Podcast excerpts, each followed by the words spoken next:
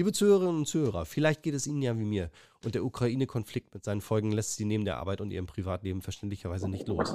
An dieser Stelle bedanke ich mich persönlich sehr herzlich bei allen, die bisher ihren Beitrag zur humanitären Unterstützung geleistet haben, egal ob finanziell oder aktiv. Ja, und vielleicht haben auch Sie schon eine oder viele Wege genutzt und kleine oder große Sachspenden oder eine Geldspende geleistet, die ungefragt eine wichtige Unterstützung bietet. Aber vielleicht wollen Sie gerne auch mehr leisten. Vielleicht wissen Sie aber auch nicht wie. Wenn ja, dann kommt vielleicht jetzt eine Antwort auf diese Frage. In der Leitung habe ich den Geschäftsführer der Niedersächsischen Lotto Sportstiftung, Dr. Sönke Burmeister. Hallo Sönke. Hallo Philipp. Ach, schön, dass das so schnell geklappt hat. Sönke, die Niedersächsische Lotto Sportstiftung hat ja in ihrem Zweck bekannterweise Sport und Integration. Seit der Flüchtlingsbewegung 2015 besonders, aber durch die Akuthilfe jetzt in der Corona-Pandemie fallt ihr zunehmend als Feuerwehrhilfe auf großartig, dass diese Entscheidungen bei euch so schnell getroffen werden können und die Hilfe vor Ort da ist, die Vereine zu unterstützen. Jetzt habt ihr euch was Neues überlegt im Ukraine-Konflikt. Was, was habt ihr euch überlegt?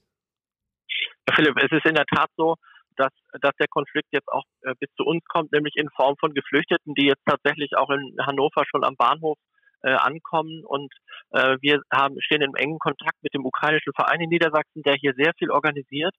Das ist eigentlich ein ganz kleiner Verein, der nur ehrenamtlich organisiert ist und äh, vor allen Dingen auf humanitäre äh, Hilfe auch spezialisiert ist.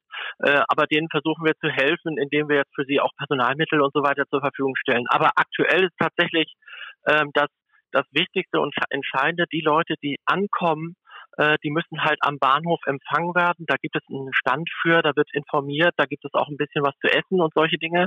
Aber sie müssen vor allen Dingen dann vom Bahnhof auch äh, verteilt werden auf die Stadt, auf die städtischen Unterkünfte, die jetzt allmählich bereitgestellt werden, also sprich zum Messe gefahren werden oder zur Feuerwache und solche Dinge. Mhm. Ähm, und da äh, haben wir äh, uns überlegt, wir haben ziemlich viel Kontakt auch zu Sportvereinen und zu Vereinen, die auch Vereinsbusse und so weiter was haben äh, und dass wir die gerne aufrufen wollen, sich zu melden beim ukrainischen Verein. Du wirst ja sicherlich die Nummer dann auch irgendwo bekannt geben können ähm, und dass wir dort äh, schlichtweg sagen, bitte meldet euch bei denen und gegebenenfalls transportiert bitte ein paar Menschen durch die Stadt äh, es ist so, dass die, die äh, der öffentliche Personennahverkehr, der kann das sowieso nicht schaffen. Die haben, sind damit auch deutlich überfordert.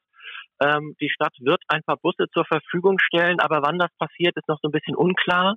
Also insofern braucht es da auch eine vergleichsweise schnelle Hilfe und da sind natürlich ehrenamtliche Kräfte dann auch gerne mal gefragt. Okay, und dann habt ihr euch ja auch noch was überlegt. Also äh, ihr unterstützt ja auch finanziell dann äh, diese Helfer, die jetzt äh, ihre äh, Hilfe anbieten oder wie, wie funktioniert das? Also äh, das ist natürlich klar, äh, alles, was da irgendwie anfällt an Kosten, sowas wie, wie Benzin, äh, äh, Reisekosten nennt man das ja dann immer, äh, oder eben auch Essen und, und Verpflegung der, der Fahrenden und so weiter und so fort. Und wenn und wenn es die Packung Kekse oder ein paar Brötchen für die für die Mitreisenden äh, ist, mhm. all das übernehmen wir natürlich.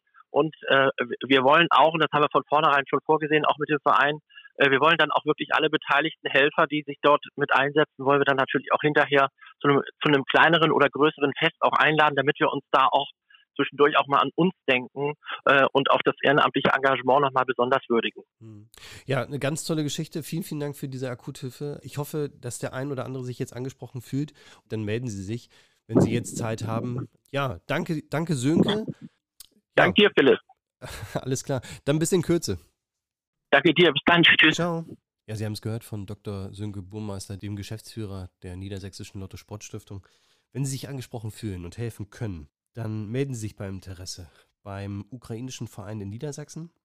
Die Telefonnummer ist 0151 50 54 99 15. Ich wiederhole 0151 50 54 99 15. Und alle Informationen gibt es auch auf der Internetseite www.uvnev.de.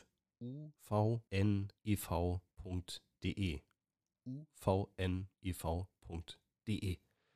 Ja, vielen Dank an alle, die sich angesprochen fühlen und helfen. Danke. Ja, dann sage ich danke fürs Zuhören. Mein Name ist Philipp Seidel und wenn Sie Anregungen und Ideen für unseren Podcast haben, dann schreiben Sie mir gerne an seidel.rsb.hannover.de.